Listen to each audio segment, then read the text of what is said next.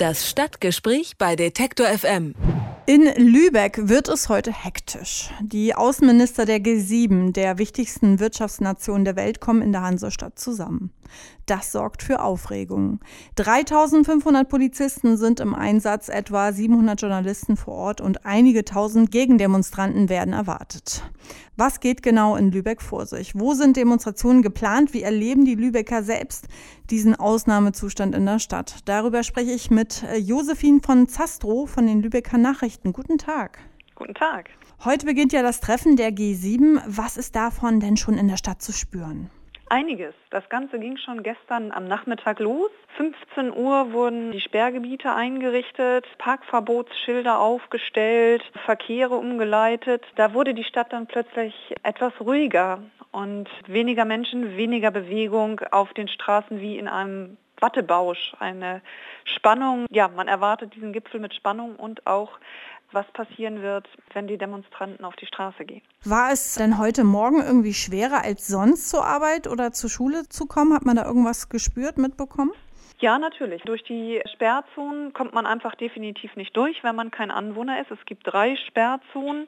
Einmal rund ums Rathaus, da wird ja etwas stattfinden, rund ums Hanse-Museum, dort tagen die Außenminister und auch auf der nördlichen Walla-Halbinsel, da sind zwei Hotels und die Musik- und Kongresshalle als Medienzentrum. Da kommt man einfach nicht hin, wenn man da nicht hingehört und keinen Ausweis bei sich hat. Von daher musste man schon große Umwege in Kauf nehmen. 19 Buslinien werden umgeleitet, die fahren nicht mehr über die Altstadtinsel, die ist ja mit Wasser umflossen. Das heißt, man hat große Umwege, muss andere Brücken nehmen, andere Strecken nehmen. Das spürt man eindeutig und vor allen Dingen innerhalb der Stadt ist die Polizei, ich würde mal sagen, fast in jeder Altstadtgasse präsent. Man sieht die großen Einsatzfahrzeuge, man sieht Kennzeichen NRW, Bayern.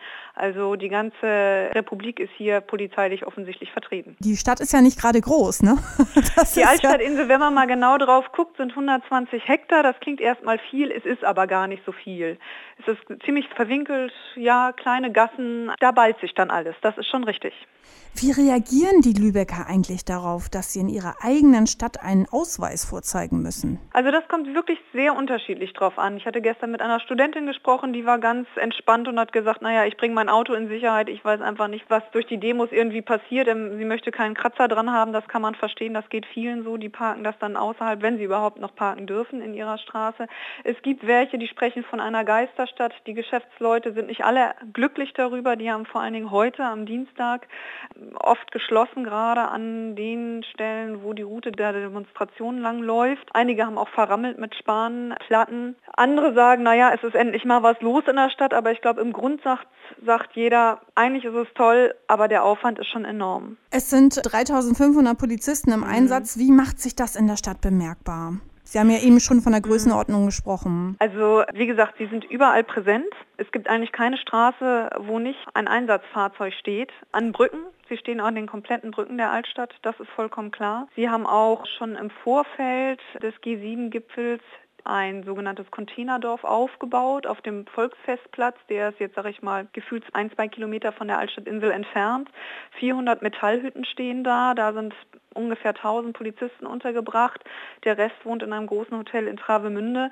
Also so viel Polizei war noch nie in dieser Stadt und ja, so sicher ist es vielleicht auch sonst nirgends. Kommen wir noch ganz kurz auf die Einwohner zu sprechen, die mhm. Bürger von Lübeck. Der Altstadtbereich ist ja trotzdem sehr bewohnt in Lübeck. Ja. Die Leute wohnen wirklich auch, denke ich mal, direkt in diesen Sicherheitszonen drinne. Was passiert mit den Anwohnern, die in dieser Sicherheitszone wohnen? Werden die einfach irgendwo hin verfrachtet, umgesiedelt? Dürfen die da wirklich nur noch mit Ausweis rein? Haben die so Sperrzeiten, die sie einhalten müssen oder was passiert mit den Leuten? Von den drei Sperrzonen gibt es vor allen Dingen die eine, die bewohnt ist rund ums Hanse-Museum. Da ist abgesperrt und da kommen nur die Anwohner rein, wenn sie ihren Personalausweis vorzeigen.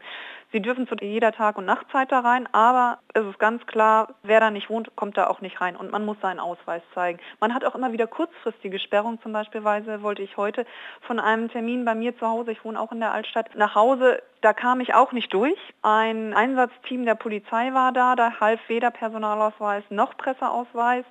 Ich musste einen Umweg gehen und habe dann hinterher festgestellt, da war ein schwarzer Rollkoffer vor einem Geschäft abgestellt. Den hat ein Sprengstoffexperte der Polizei untersucht, weil man fürchtete, dass da ein Sprengsatz drin sein könnte. In der Zeit war das komplett abgeriegelt, die Straße. Und das löste sich dann nach einer guten halben Stunde wieder auf. Aber sowas passiert immer wieder in der Altstadt, dass man dann einfach nicht durchkommt. Ist natürlich dann auch sehr einschränkend als Bürger der Stadt. Das ist in jedem Fall so. Also diese Einschränkung gibt es und das kommt so ein bisschen auf den eigenen Charakter drauf an, wie man damit umgeht. Ne? Die einen sagen, es ist eben, wie gesagt, was los und es ist nur zwei Tage und die anderen sind genervt, weil man kann in der Zeit einfach nicht einen Einkauf leben. machen und vorfahren vor sein Haus, Sachen ausladen, das geht definitiv nicht. Die Gruppe Stop G7 hat zu Gegendemonstrationen aufgerufen. Mhm. Was ist da genau zu erwarten? Es gibt mehrere Gegendemonstrationen, das ist die größte. Mehrere tausend Leute werden erwartet. 13 Uhr geht es heute los bis, ich glaube, 20 Uhr. Die ziehen einmal komplett durch die Stadt. Da hat man eigentlich die größte Sorge vor, weil der Anmelder der Demonstration auch schon bei der Blockjukai-Bewegung in Frankfurt vor ein paar Wochen als Sprecher auftrat. Da ist die ganze Situation ja eskaliert. Man hat sich allerdings gegenseitig versprochen, dass alles friedlich bleiben soll. Das wird sich, glaube ich, erst am Abend zeigen, ob dem dann auch wirklich so ist. Sie bezeichnen den Bund der Sieben als illegitim und kritisieren sie wegen ihrer weltweiten Kriegs- und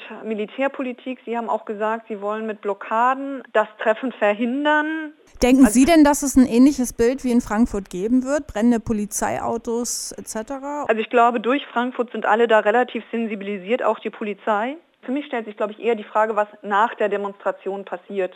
Wenn man fünf, sechs Stunden zusammen demonstriert hat, die, die Stimmung auch entsprechend ist unter den Demonstranten. Die Altstadt ist halt, hat kleine Gassen. Das ist, glaube ich, eher so der gefährliche Punkt, also wenn die Demonstration geendet ist. Wie gesagt, Lübeck ist ja auch nicht so groß, ne? Lübeck ist nicht so groß. Das macht es einerseits einfach für die Polizei, wenn die sich an die Brücken stellen. Andererseits gibt es eben viele kleine Gassen und wie Sie richtig sagen, es ist halt sehr bewohnt. Sie haben vorhin es schon mal kurz angesprochen. Wie rüsten sich denn die Lübecker Bürger gegen mögliche Gegendemonstrationen? Sie sprachen schon von ja, Läden, die verriegelt wurden, wo Spanplatten aufgehängt wurden. Wie sieht das dort aus? Also es gibt vor allen Dingen an den Hauptstrecken.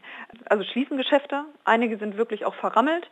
Es gibt aber nicht nur Geschäfte, sondern auch beispielsweise der Seniorentreff schließt oder aber ein Sportverein macht in diesen beiden Tagen dann nicht auf. Es gibt das Kinderschutzzentrum, was seine Öffnungszeiten geändert hat. Museen bleiben zu oder öffnen nur halb. Also man zieht sich da so ein bisschen zurück und das merkt man natürlich im Stadtbild. Sie müssen sich einfach eine sonst belebte Fußgängerzone oder eine belebte Straße vorstellen und da sehen Sie hauptsächlich grüne Polizei und sonst einzelne Bürger, die da so ein bisschen noch rübergehen. Aber das Leben ist schon ist ein bisschen wie in so einem Wattebausch. Und es ist ja vor allen Dingen auch eine Tourismusstadt. Da kommen sehr viele Touristen mhm. hin. Wie ist das mit den Touristen vor Ort? Also gestern hatte man den Eindruck, da sind immer noch viele, weil es ja Osterferien auch sind. Und die schlendern da so dazwischen durch. Hotels werden sie in diesen beiden Tagen sowieso nicht wirklich gekriegt haben, wenn sie nicht eine Privatunterkunft haben, also oder eine Ferienwohnung oder so etwas. Das ist eingeschränkt für die Touristen auf jeden Fall, weil Rathaus ist eben auch eine Sicherheitszone, eine Sperrzone. Das Holstentor ist geschlossen. Das sind ja immer so die Anziehungspunkte. Eine Sache kann ich vielleicht noch erzählen als Journalist. Normalerweise geht man rüber ins Rathaus und hat einen Termin, meldet sich an und ist drin. Das läuft sicherheitsmäßig heute vollkommen anders. Sie müssen sich vorneweg akkreditieren und denken, Sie sind drin, aber das stimmt auch noch nicht. Sie müssen sich dann noch für jeden einzelnen Termin akkreditieren. Da kommen Sie oft gar nicht rein, wenn Sie denn reinkommen, weil nur eine bestimmte Anzahl an Journalisten und Fotografen und Kameraleuten zugelassen ist, müssen Sie erstmal zur Musik- und Kongresshalle, zum Medienzentrum sich dort einmal auf Sicherheit durchchecken lassen. Eineinhalb Stunden vor dem Termin, dann geht es in einen Buschhattel, da sitzen Sie auch erstmal drin, fahren dann zum Termin und dann dürfen Sie sozusagen im Rathaus halbe Stunde, Stunde einen Termin mitmachen, ob es nun eine Eintragung ins Goldene Buch ist oder ein Pressestatement von Herrn Steinmeier und dann dürfen Sie gehen. Also Sie haben einen ja, großen Sicherheitsaufwand auch, wenn man in die Nähe dieser Leute kommen möchte. Wie fühlt man sich da als Journalistin vor Ort? Ich kann diese Sicherheitsmaßnahmen verstehen. Einerseits, andererseits ist es natürlich extrem schwierig, an die Leute einfach mal so ranzukommen. Das kann man eigentlich vergessen. Man ist da schon sehr einsortiert. In Lübeck treffen sich heute die Außenminister der G7-Staaten. Gegendemonstrationen und ein großes Polizeiaufgebot prägen die Stadt. Was genau vor sich geht und wie die Lübecker auf die Situation reagieren, darüber habe ich mit Josephine von Zastro gesprochen. Sie arbeitet für die Lübecker Nachrichten. Ich sage vielen Dank für das Gespräch und viele Grüße nach Lübeck. Ich bedanke mich auch herzlich. Das Stadtgespräch bei Detektor FM.